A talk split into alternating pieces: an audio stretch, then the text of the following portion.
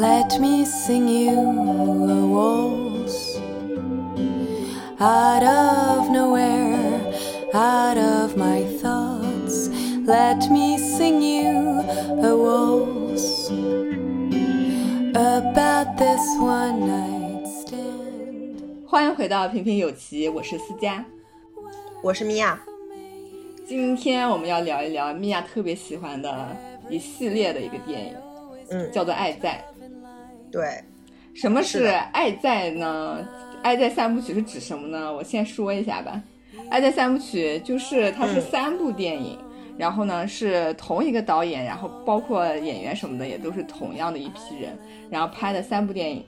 这三部电影分别叫做《爱在黎明破晓前》、《爱在日落黄昏时》以及《爱在午夜降临前》。这三部组成了《爱在三部曲》。然后这个《爱在三部曲》它比较特别的地方在于哪？是这三部电影两两之间相隔九年，但是我觉得不是因为制作时间，就是，呃，而是因为这部电影本身它里面的故事情节也是男主和女主九年后每过一个九年，他们是一个什么样的状态？男主和女主呢从来都没有变过，也就是说，电影中的人苍老了九岁，然后皱纹爬上了脸。然后现实生活中，他们其实真的就是是一模一样在反馈的，其实这是非常有趣的。它不像《哈利波特》嘛，就《哈利波特》书是提前写完了，去拍的演员会受限于，呃，他们脸可能过了一两年啊、两三年，它是不一样的。所以其实这个我觉得是比较奇妙的一个地方。然后米娅给我推荐的时候，其实我以为是一个比较简单的爱情故事。然后其实去看这个电影的时候，你会发现这部电影它其实没有太多的那种戏剧冲突，基本上都是男女主在聊天，就是一直聊一直聊，从黄昏聊到傍晚，从傍晚聊到黎明，就是这样的。然后这三部曲就是他们分别在三个时间段，然后去一直聊天的这么一个记录。然后这部片子呢，它聊天涉及的话题非常广，广到什么程度？就是这部片子大量的运用了长镜头，这其实在九五年的时候其实是非常非常难得的。然后他们涉及的那个男主和女主的话题呢，有聊到自己的爱情经历，然后还有聊到自己旅游，包括对于生死呀，嗯，还有生活的意义。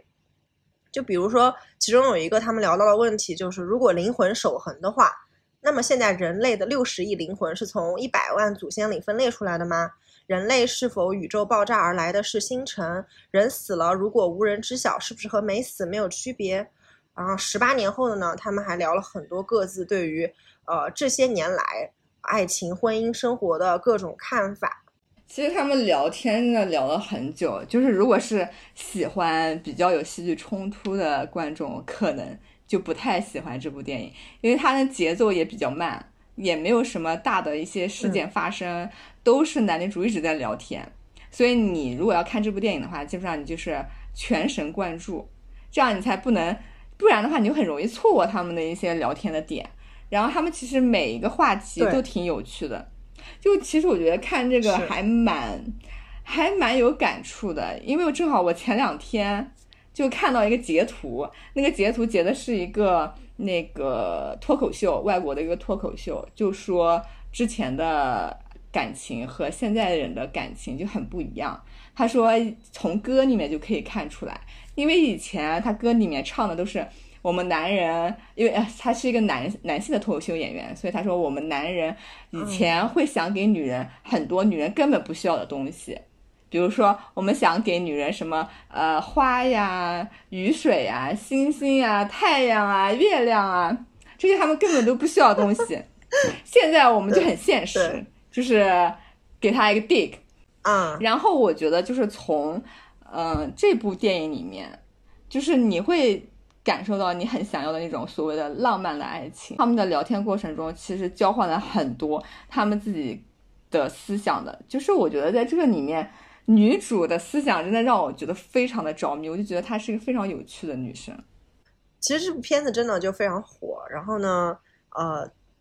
甚至第二部的时候就直接连改编都拿了奥斯卡奖，因为这个剧本它是改编的，其实非常 interesting，因为这个剧本本身是导演自己的故事，就是自己现实生活中真的有这么一个女孩子发生，曾经在她的生命中出现过，然后但是呢，为什么说它是改编？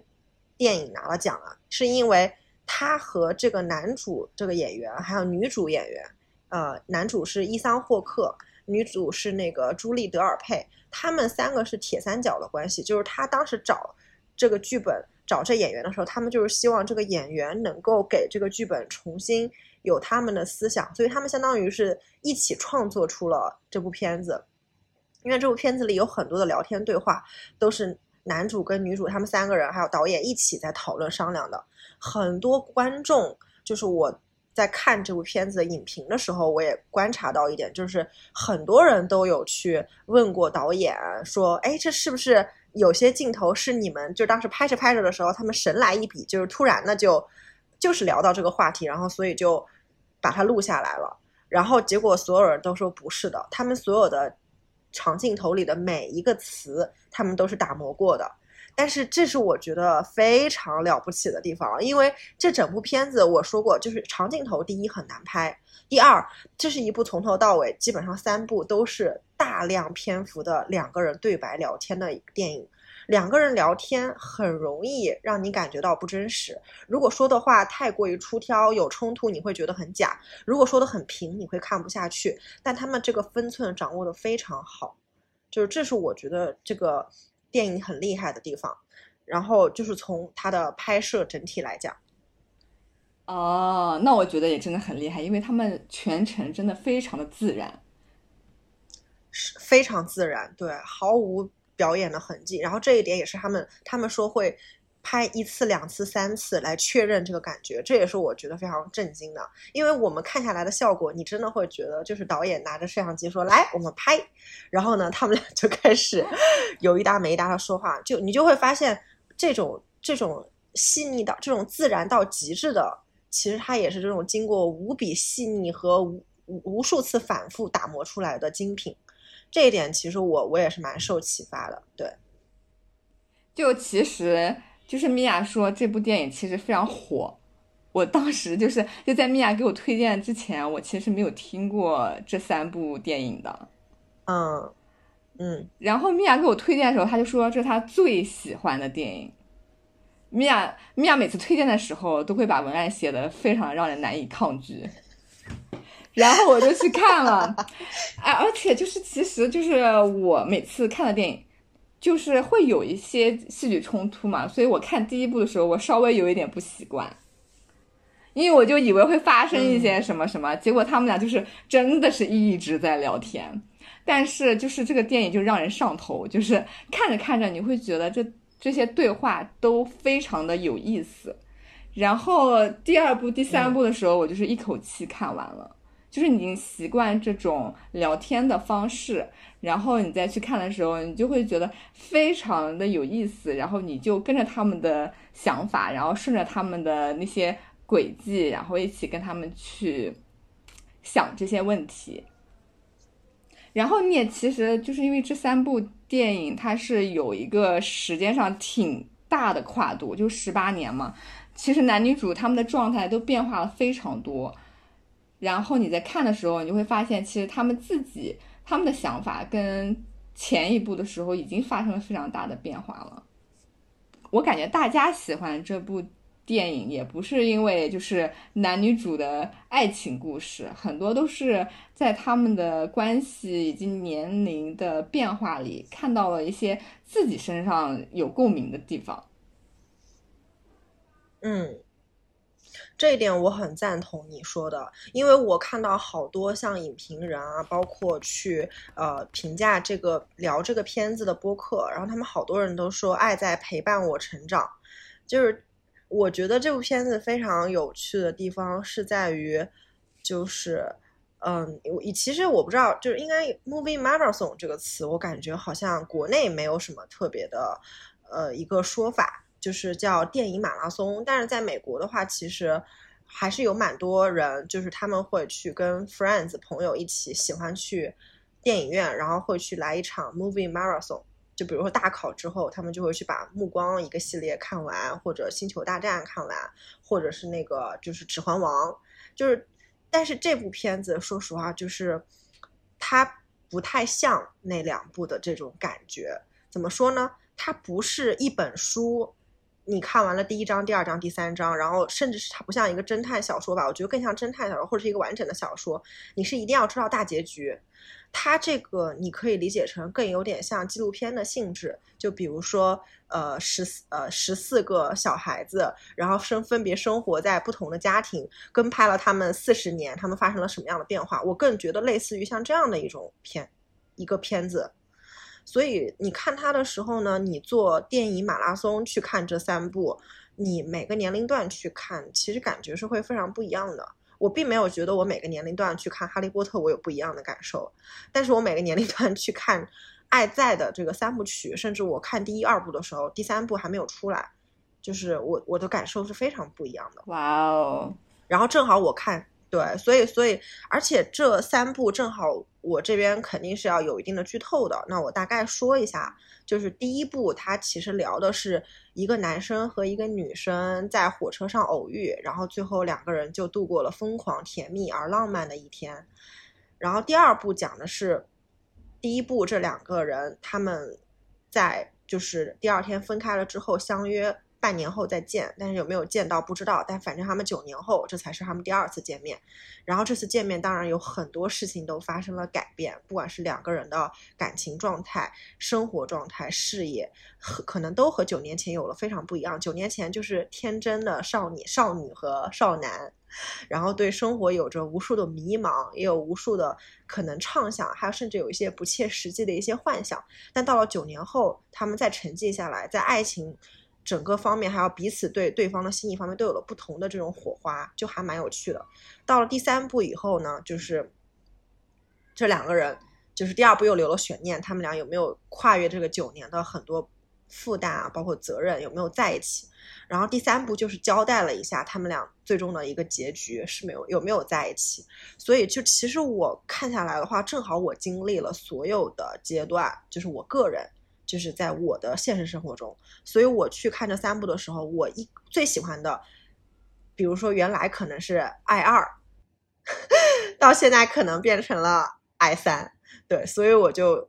就是挺挺想就是聊一聊这部片子，因为我觉得这部片子真的有很深的东西去去思考，然后它会随着你的变化而变化，这一点我觉得还是非常非常有趣的。那你上一次喜欢爱二的时候是我这个年纪吗？我想问。嗯，好像是对，因为我现在就是最喜欢爱二，我觉得爱三对我来说它太现实了，它让我窒息。就是在我只看到爱二没有爱三的时候，呃，就在我结婚前，我一定是更喜欢爱二的。对，爱二让我觉得嗯，非常的有共鸣，就是我很认同它里面的一些。对话，我也很认同他们俩之间的那种尴尬、疏离、猜忌和试探，甚至爱二就是当中很多他聊的一些内容和女主、男主他们也有情绪上的一些起伏变化，是让我觉得非常的感同身受的。然后，所以既然就是我们大概刚才一直其实都是在聊，就是呃，爱在三部曲到底是讲什么，然后。嗯，如果有观众现在很有兴趣，然后去看的话，就是我觉得就是可以考虑一下，就是去直接去直接去搜这部片子，然后就可以开始就是看你们自己的 movie marathon 了。然后，因为我们接下来可能会聊一些，就是我们最喜欢爱在的哪些地方，一定会涉及到一些剧透的信息，大量的剧透。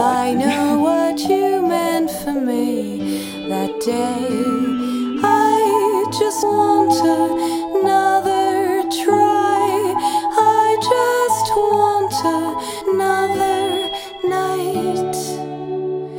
Even if it doesn't seem quite right, you meant for me much more than anyone I've met before. One single night with you, little Jessie, is worth a thousand with anybody。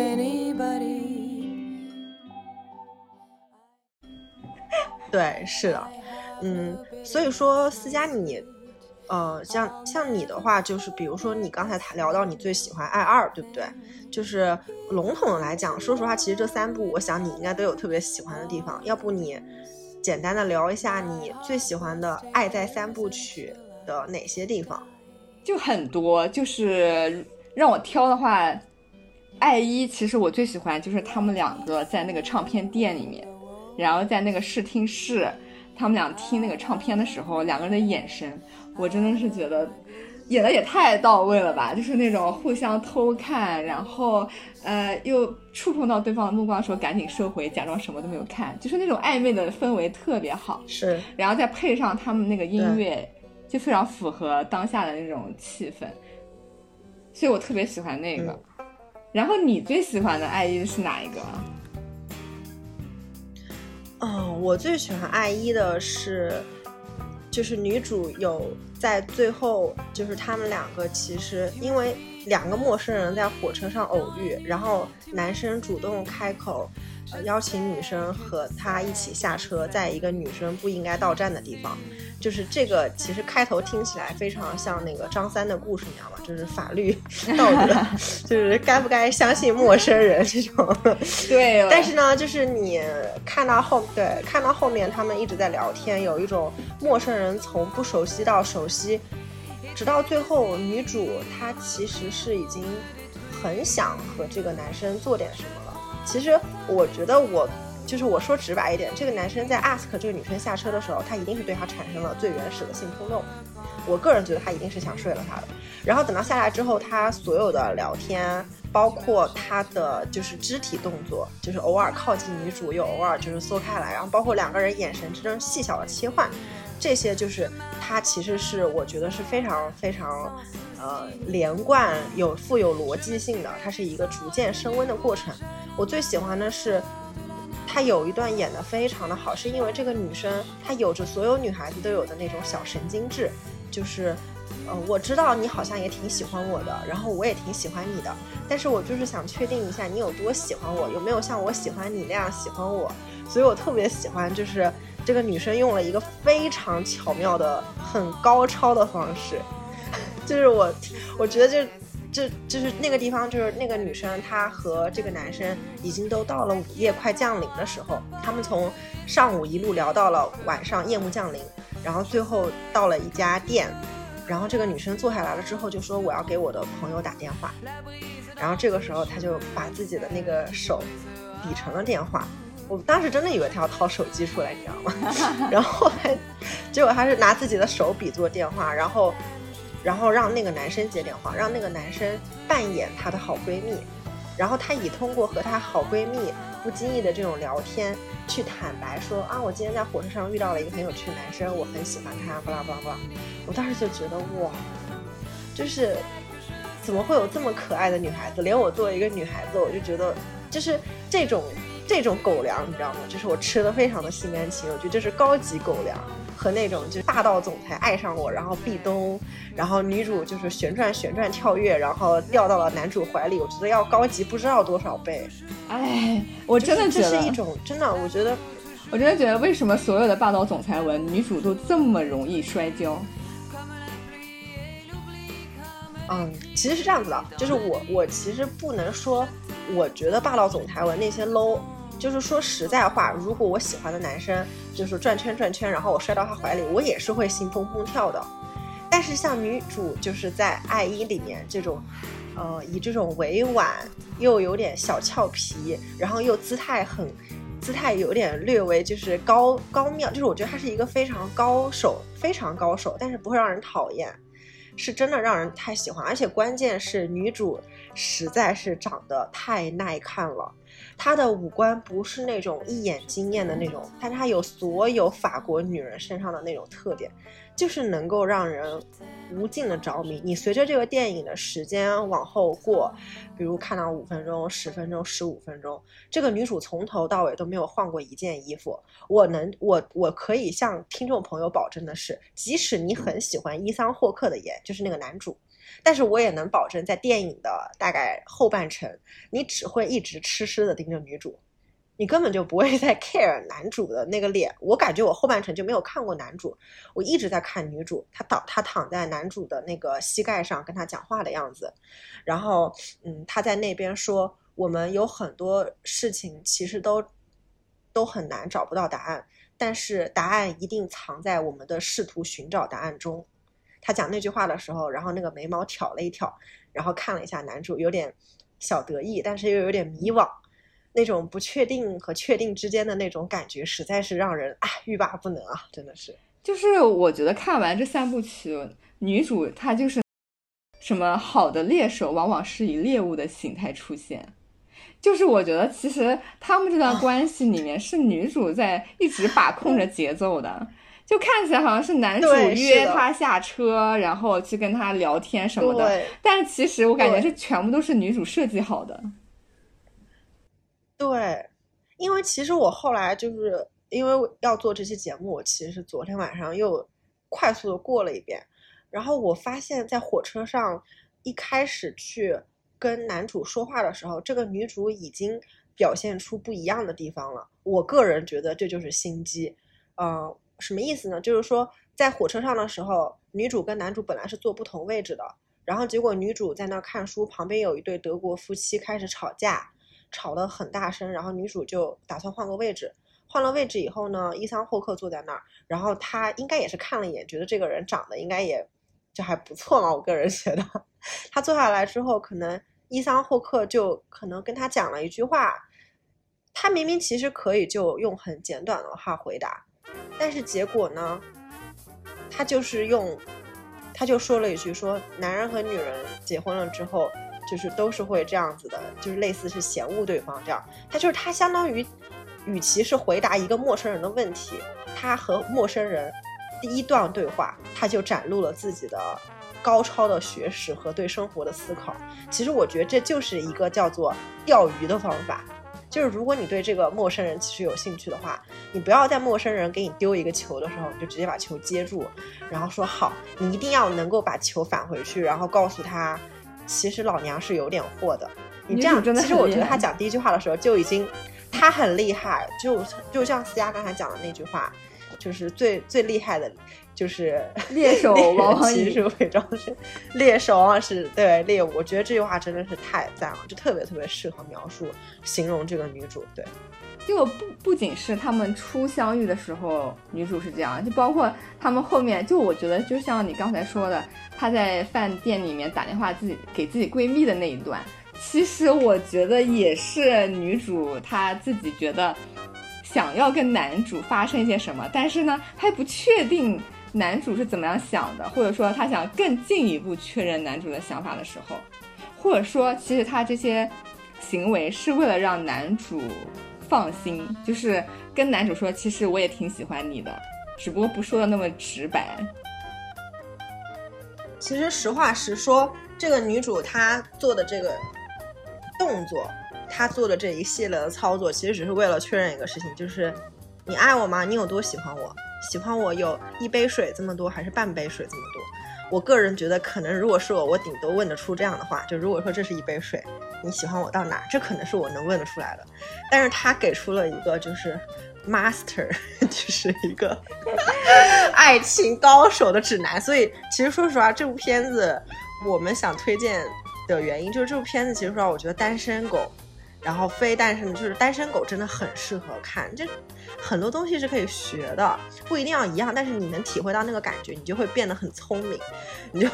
有助于你去狙击到你想要的人。即使狙击不到，我个人觉得一生能遇到一次这样子的经历也是挺幸运的。本单身狗建议，如果真的想谈恋爱，看完第一部、第二部赶紧去撩人，不要看第三部了。对对对对对对对对，是的，请大家谨遵私家的建议。对，因为因为第一部、第二部确实，我觉得就是女主她一直在呃想办法去带起他们的节奏。就我觉得第二部的时候。他们俩刚见面的时候还是有点生疏，然后男主也有点不知道该说什么好，然后女主就是不断的引入一些话题，然后就大家都放松下来了。但其实我觉得，就第二部里面，就是我最喜欢第二部的原因是我最喜欢第二部里面女主的状态。就是第一部的时候，我觉得女主就是非常天真，然后还是呃有一点脱离现实，就她我感觉就像一个愤青一样。然后，然后对对对，是是是，对，然后他一直都很愤怒，他对一些问题非常的愤怒。然后第二部的时候，可是你不觉得？可是你不觉得我们十八岁的时候，那个时候其实也是看了一些电影，也看了一些书，然后就会其实看的书也不多，看的电影也不多，但就会自以为是的觉得自己很那个。因为我真的感觉，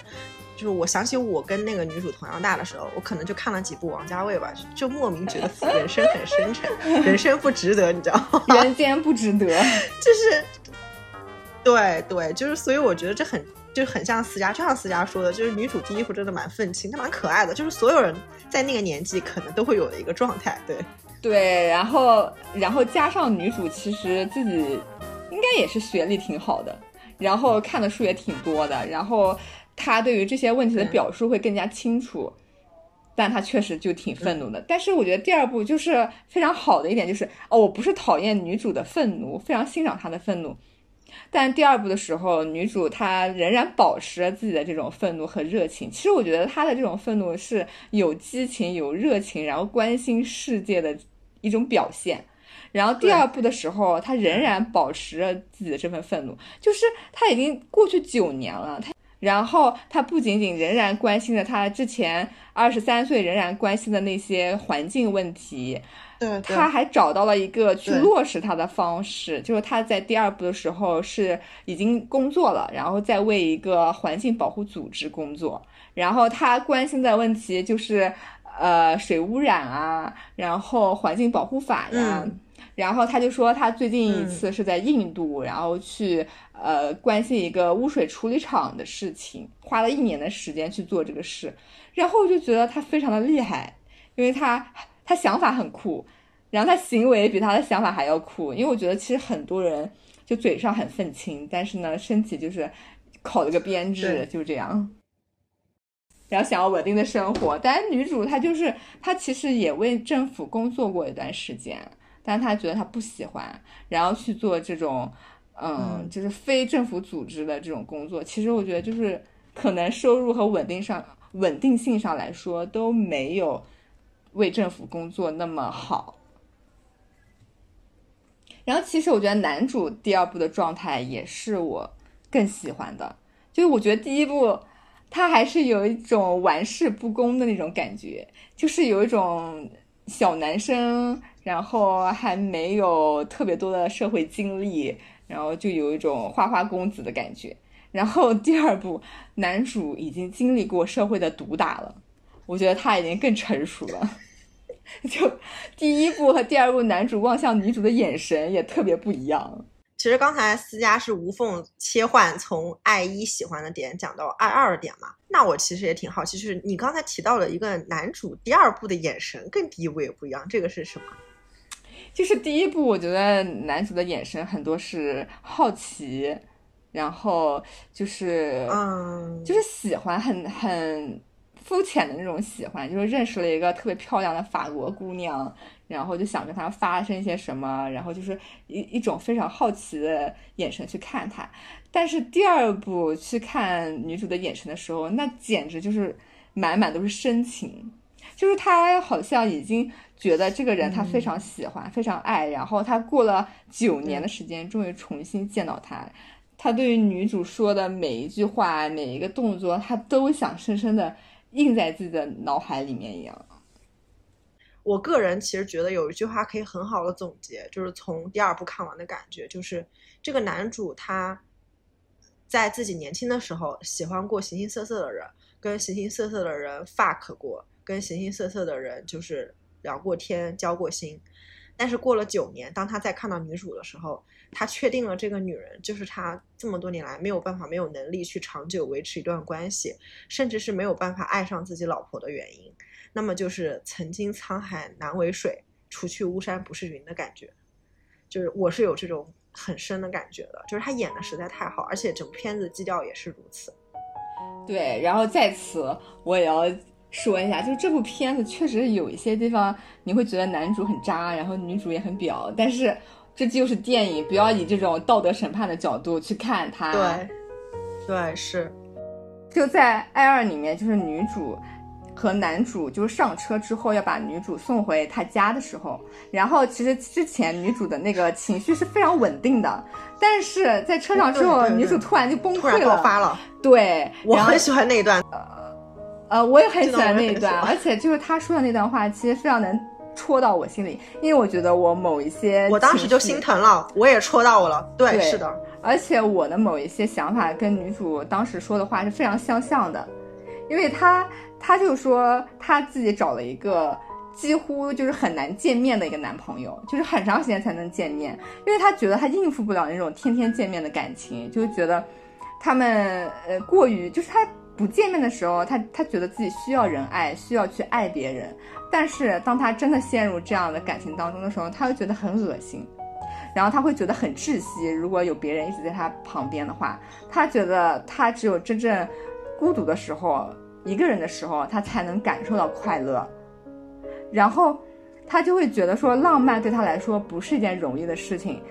他因为有过太多平庸的感情了，他觉得所有的浪漫的情怀，他都已经在那一夜之间都已经用掉了，他就没有办法再去真正的拥有一段浪漫的感情了。所以我觉得这段话也特别戳到我，因为我自己也是，其实我没有谈恋爱，并不是说我真的非常不想谈恋爱，我就是想一个人，我就是一个人快乐，因为我觉得没有一份就是所谓的浪漫的感情。其实我很喜欢。Sheldon 和 Amy 的那一对，就是《生活大爆炸》里面，因为我真的无法理解其他人的感情，就是像 Penny 和 Leonard，我就觉得就是一个 喜欢 Penny 的颜，编剧硬熬，编剧硬写，对，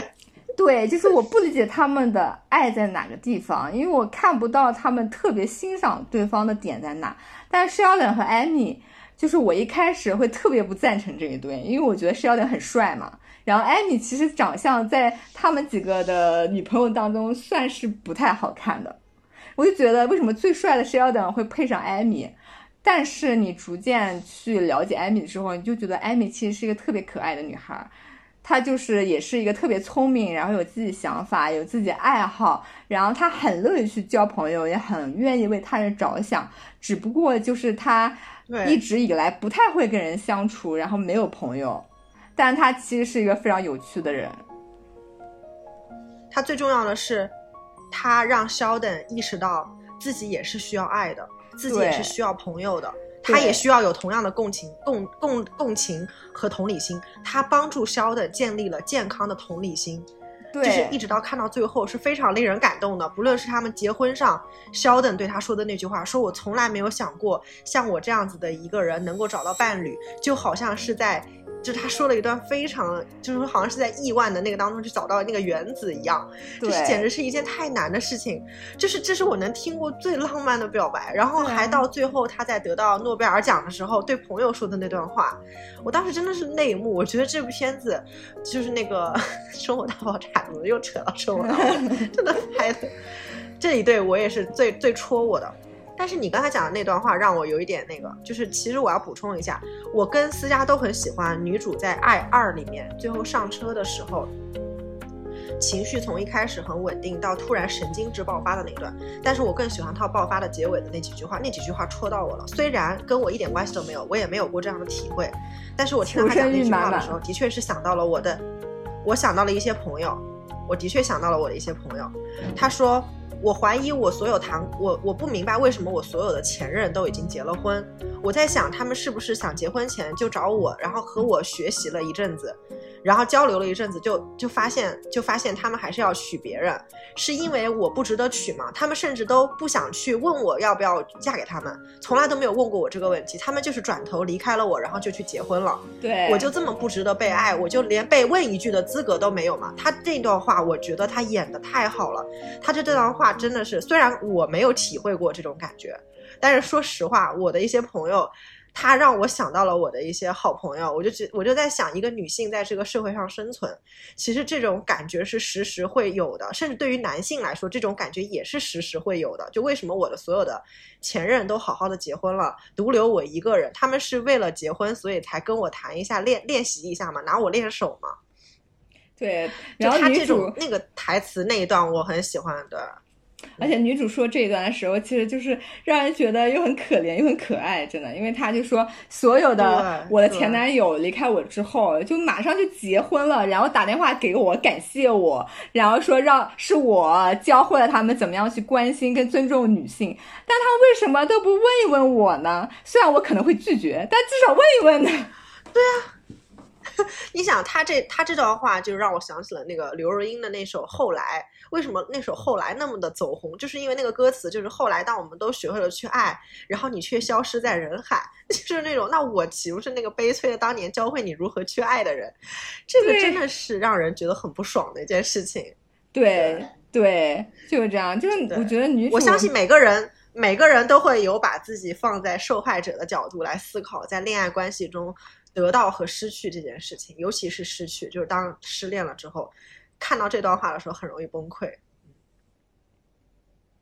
而且其实女主就是就会觉得她这么可爱，又这么好看，这么性感，这么睿智，这么有趣，但是却没有一个人问她愿不愿意嫁给他。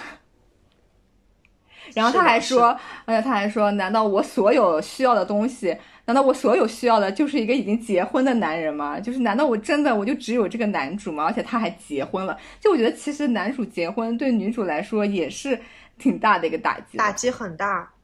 他把心里的妒忌一下子全部表达出来了。对，因为女主前面其实就是若无其事。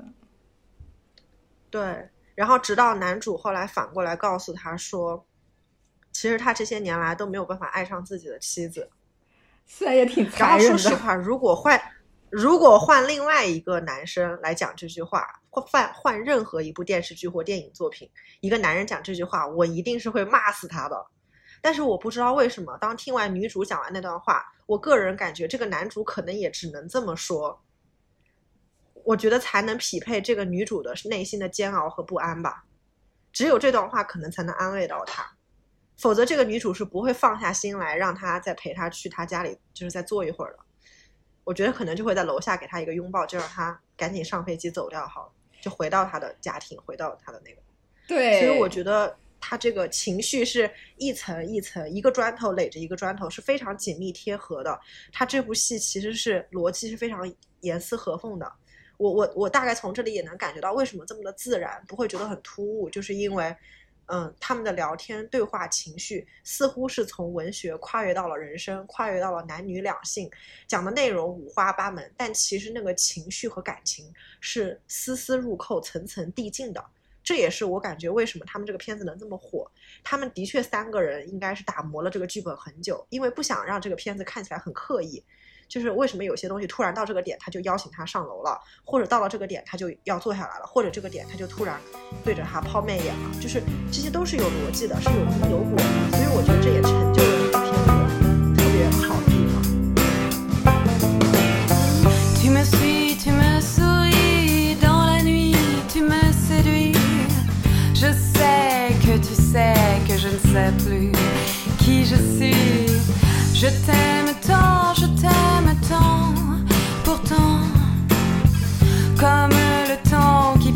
qui passe aimant, j'attends. Toujours perdante, tu me tourmentes. Et tes désirs me prirent pour me détruire. Je prends un certain plaisir. 然后《爱二》里面你还有什么喜欢的地方吗？哦，我要说一个，大家可能会觉得比较，我是真的非常非常非常喜欢女主的服装，就是二二跟二一一样，从头到尾一部电影，男主和女主的衣服都是没有变的，因为由于电影本身就是一天，对吧？然后这个电影它也不是，我要吐槽一下林志玲之前拍的有一部，就是一天换四五套 它不是一个疯狂的，你知道演员走秀的一个电影，它就是暖暖在线变身电影。它不是，然后第一部呢，女主的衣服我倒觉得就也挺恰到好处，但是我没有那么哈。第二部，我真的说实话，就是我记得我看第二弹幕的时候，弹幕都是刷过去的是女主的衣服好好看，整个整个某宝上都搜不到。哎，我真的觉得我是真的太喜欢这件衣服了我。真的觉得女主是故意的，我觉得女主就是知道男主会在那里办签售，然后故意选了一套衣服啊，他知道啊，他说了，他知道，对啊，然后故意他说了，选了一套他说他是因为知道他签售所以去。嗯他的那套衣服是非常有心机的，就是第二套，就是在第二部里面，因为第一部女主碰上男主是偶然事件，她是只能通过自己的语言和她的这些小互动的心机，去来怎么讲呢？就是吸引男主对她的喜欢。第二部的时候，她知道男主在这个地方要办签售会，所以她是有准备的去见这个男主。在这种情况下，就是第二部怎么讲？就是姐妹们学起来好吗？就是第一步是什么？你碰到一个陌生帅哥，怎么搞定他？第二步是这个陌生帅哥跟你说，我们出来约会吧，然后你该怎么穿？姐妹们对，我觉得这个女主她的这个衣服，嗯，就是她她有一个外套，一件黑色，嗯，对，还有一个外套是一个白色的一个外套做工很精良，还是有点那种刺绣的那种白色的小西装，半半正式休闲小西装外套。但她呢，看到男主之后，她就把这个外套很自然的脱下来，露出了里面的一个无袖的一个短的上衣，但这个上衣的剪裁的非常的。非常的干净整洁，非常的，我个人感觉真的可能只有在法国的一些小众这种店才淘得到。它也是一个蕾丝的，带那种蕾丝细节的。然后呢，全黑色，然后身，然后那个衣服是非常轻柔的。它的点是在于它的后背，它的后背是那种开襟的，就是相当于就是若隐若现，会露出从自己的背部的肩胛骨到自己的那个就是腰部女性。就是臀骨上面、腰部最上面就是那块极具性感的，就是带有隐秘地就是部位的那那一带，那一带就是很多设计师都说就是非常非常有杀伤力、最性感的某一部分。然后他那个衣服呢，就是随着他走动的时候，这个镜会慢慢的就是半露不露这样的，所以真的是。就是每当女主可能走到男主前面的时候，肯定就会你知道，就是会露出来这个东西。所以这个衣服从头到尾。配上它整部电影的基调和这个电影的美景，你就觉得哇，真的是极具风情啊！女主这个衣服，我把它命名为就是进可攻，退可守，因为它就是外面有一件白色的外套嘛，然后里面搭的是那个黑色的蕾丝吊带。然后如果你第一眼去看它的话，你其实觉得它整个装扮是非常的那种精明干练的女女工作都市丽人的感觉。对，就你不会觉得他是精心打扮为了你而来，你就觉得他是下班路上，然后就正好进来了。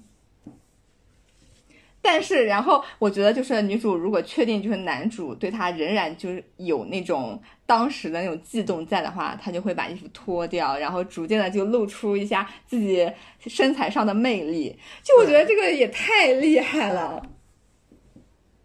对，就是就好像一个女孩子，她穿衣服的时候，她已经考虑到了这一天她可能会遇到了各种情况，她预判了这些情况，她需要用什么样的着装，什么样的 dress code。这一点，我个人觉得就是。人家说法国女人最会穿衣，就是我在这部片子里真的是，我觉得我看我嗅到了真正的那种法式的味道。对，就她不会装扮的特别浓，呃，就是很装扮的特别艳丽或者特别重，就是有很多打扮痕迹。它真的就让你觉得很随意，因为其实它下面穿的是个牛仔裤，然后应该就是一双凉鞋，就看上去非常的随意。然后这个吊带也没有一开始就展现出它那种杀伤力，一开始你就觉得它非常的普通，直到后面你越发觉得嗯其中大有深意。对，就是女主这个人和她的衣服达到了完美的贴合。我感觉到了第二部的时候，就是她的内心是还是有自己的那种骚动不安的，她的内心还是有渴望的。然后她的这个衣服也诉说着她内心的这种渴望，嗯，又不想太张扬的表露出自己就是穿一个大 V 领啊，然后暴露自己，但是又不想很保守的去把自己封闭起来，告诉那个人我绝无可能，我绝无让你再爱上我的可能，我绝无再爱上你的可能。他的这个开镜的这个山给我的感觉就是给对方一个 open question，就是。一切都由你来打开，这个看是随着你对我的态度和我对你的考察，我会决定我对你到哪一步。这就是一件可攻可守的衣服，真的太厉害！说起来感觉像我们的带货 女孩子们一定要衣柜里有一件这样的可攻可守的。可是我也没有链接，就是如果有哪个。听到我节目的听众真的知道在哪里能有买到类似的，或者哪个品牌有类似的款式，我真的会非常感激你能给我留言。因为之前推荐我这部电影的一个女生，她是我之前的一个好朋友，然后她推荐我这部片子的时候，这我当时特别无语的就是她说你一定要看这部片子，你要不直接先看第二部吧。我说为什么第二部拍的特别好吗？他说第二部女主的衣服真好。我当时就这还有人这么推荐电影的，然后我就哎，所以第二部我最喜欢的就是这个。然后米娅她给我推荐的时候也说了，说第二部女主的衣服特别好看，说她找了很多年都找不到。我当时就说啊，这不是看电影吗？真的很多年。什么？真的很多年。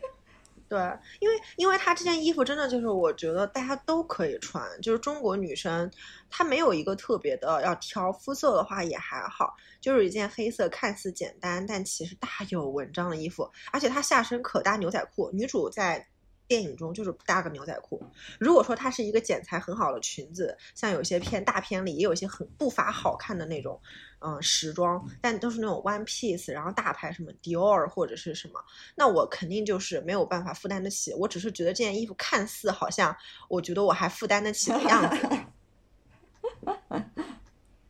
而且这件衣服主要是让你觉得你可以穿它出入任何场合。我们这一段整体来说，就是我真的好想要女主那件衣服呀。对，是的，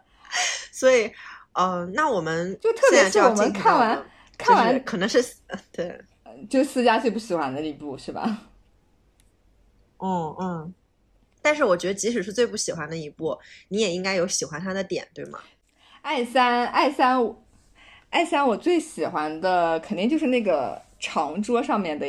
一系列的谈话，就是呃，很好几个人，他们的朋友，然后邀请他们，因为他第三部是在希腊度假嘛，然后是一个作家，一个比较年长的作家去邀请他们来度假的，所以就是呃，有这位年长的作家以及他们的朋友都在一个餐桌上面一边吃饭一边聊天，就他们聊到了挺多内容的，就还会让你比较有感触。然后，其实我比较有感触的是，就是这这个餐桌上面有一对年轻的情侣，他们的经历其实和男主和女主非常像，因为他们也是异国然后相遇的，但是他们没有就是像男女主一样，就是过九年才再次相见，因为随着现在科技的发展，就是大家已经有手机，有那种通讯软件，他们可以异国恋，然后他们也可以就是视频啊，然后其实就是。科技对人类的感情也产生着很大的变化。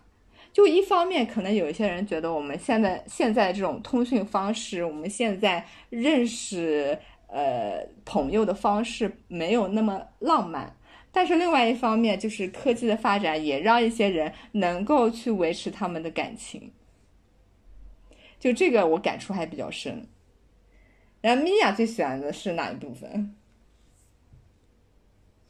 呃，我最喜欢，当然，of course，你刚才讲的这一部分我很喜欢。然后这一部分我就主要，反正思佳已经讲了，它其实是从年轻到中年，然后到老年，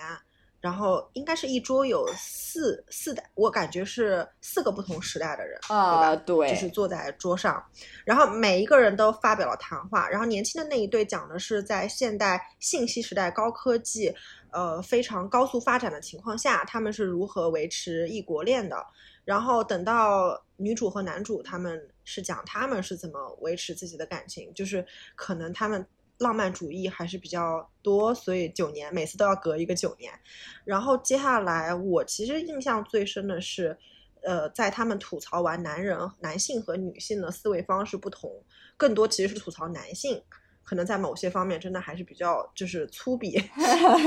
之后，其中有一个，其中有一个呃非常有气质的老奶奶，她是自己的伴侣刚刚离世嘛，然后她就聊到了自己非常思念自己那个过世的伴侣，她就说她非常怀念他，怀念他到有的时候她似乎能够看见他。等到她看见他以后，她就说当嗯。偶尔他感受到他存在的时候，他似乎是第二天醒来，然后像大梦一场，然后他的爱人又回又走掉了。这个时候他就说，他的爱人来了又走了，就像日出和日落。我们每个人这一生都是匆匆过客。对于整个世界来说，我们可能对于我们朋友、对于身边人来说我们很重要，但我们对于整个世界来说，其实我们。都只是匆匆过客，然后最后听到这里的时候，我真的是非常的感动，就是那一瞬间，当然不至于泪刷的掉下来啊，但是就是非常的感动，就是在所有的年轻人，然后在说自己还在甜蜜的热恋，然后中年人还在为生活的一地鸡毛去，就是进行争吵，还有一些不可调和的矛盾。然后包括对于人性，甚至有一些自己的看法和失望的时候，这个老人却在感慨自己的失去。当有了这样的失去以后，他又变得无比珍惜自己现在还能拥有的一切。这种一个很自然的一个 flow，让我觉得这个调性我很喜欢。这样说下来，我都有点等不及变老了。因为我之前也看过一句话，就是我们总是从不断的失去中知道自己拥有什么。嗯，就我觉得，随着我们是的年纪的增长，才会去明白我们失去了哪些东西，才会知道我们拥有哪些东西。所以爱三其实就是说，嗯，就是我不喜欢爱三的，就是它太现实了。明白，明白。对，其实这一点也是我们要给听众朋友的建议。如果你现在的年纪是，呃，比如说你还在为学业担心，还没有毕业。其实我建议可以看看一二就行了，第三部的话不是不能看，只是你原来去看第三部，我个人觉得可能会有一点点害怕，但是，呃，你经你会影响你做一些，我我觉得不至于影响你做一些人生重大的决策，但是其实没有必要去看，因为其实第三部坦白讲，我也不能说我现在这个年纪我能很深刻的去体会，我毕竟还没有就是。呃，完完全全就是我纠正一下，我可能刚刚口误了，就我还没有完全经历第三部里面男主他们经历的一切。对，就是这个，大家到时候去看就知道我大概什么意思。就是因为我现在还没有小孩嘛，嗯，所以 其实 sort of 也是剧透了。然后呢，就是说，但是他们所经历的我有经历，所以第三部我真的很喜欢。然后我最喜欢的除了这个岛上好友的谈话，我最喜欢的是这部电影最后的两个人的争吵。因为其实第一部和第二部到第三部，它不是一部会有冲突的电影，但是第三部的话，它加了加了一个冲突，我也不觉得不算大的冲突吧，一个非常现实性的夫妻之间的争吵，就是当理想照进现实，当所有的就是爱情最后真的变成了柴米油盐。就是 things get done，然后你得就嫦娥就是最后真的就七仙女最最后终于跟董永一起过日子，然后每天在那刷酷碰，你知道吗？抢拼多多的时候，我我觉得就是这个时候生活本来的一面会掀开来，但是我其实个人觉得第三部给我看到的是更多的是勇气，就是当浪漫当理想照进现实之后，淘换掉所有的那些虚浮的。激情，然后浪漫、理想主义，留下的竟然还是两个人能够彼此通过忍让或者对对方的一种理解做退步的爱，这是我觉得更更加的一种大爱吧。我突然觉得王母娘娘真的很明智，就是一年见一次，就不会产生什么夫妻之间的感情问题。第三部给了我惊喜，就是第一个就是我说的那个老奶奶说的，就是你人生有一段这样的感情已足矣，你想要这样子的感情，每一天每一天都这么浓烈，这是不符合常识的，也是违背也是违背所有的法则的。但是你不要担心它变得越来越淡，它变成了另外一种形式，而且当它没有掉的时候，你也不过是匆匆过客。但是，但是你是一个和所有人都不一样的匆匆过客。所以这是我我最喜欢第三部的地方，就是他是一个已经把这一切都看透了的人，然后站在前方告诉你说，前方是的有荆棘，对的，前方也有暴雨，甚至还有洪水猛兽，但是那不可怕，因为还是有一个人，你就算纵使再想打死他，他也会在你身边，只要你们俩彼此之间还有对对方的那丝，我觉得爱吧。然后这一期的平平有奇就录到这里，然后感谢听众的收听。如果你们喜欢的话，可以留言，然后给我们点赞，也可以转发给你的朋友。非常感谢你听到这里，然后祝你有愉快的一天，再见。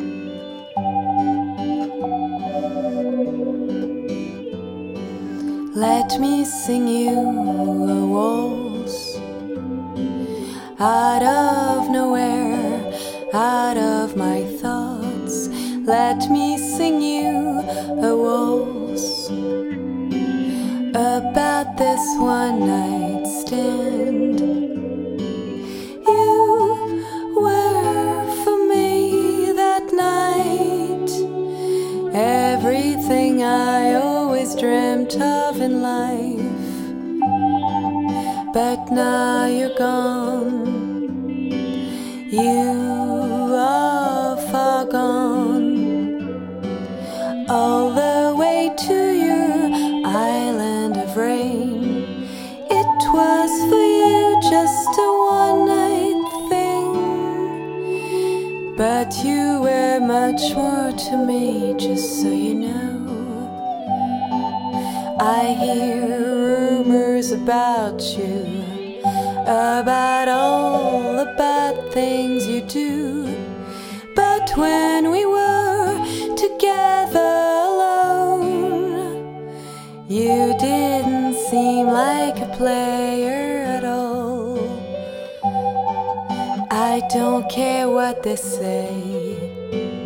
I know what you meant for me that day.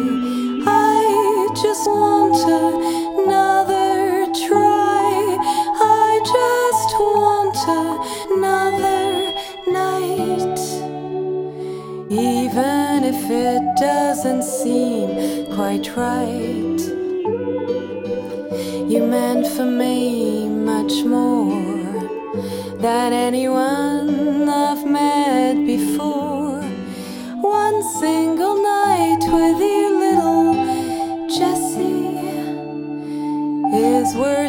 thousand with anybody. I have no bitterness, my sweet. I'll never forget this one night thing. Even tomorrow in other arms, my heart will stay yours until I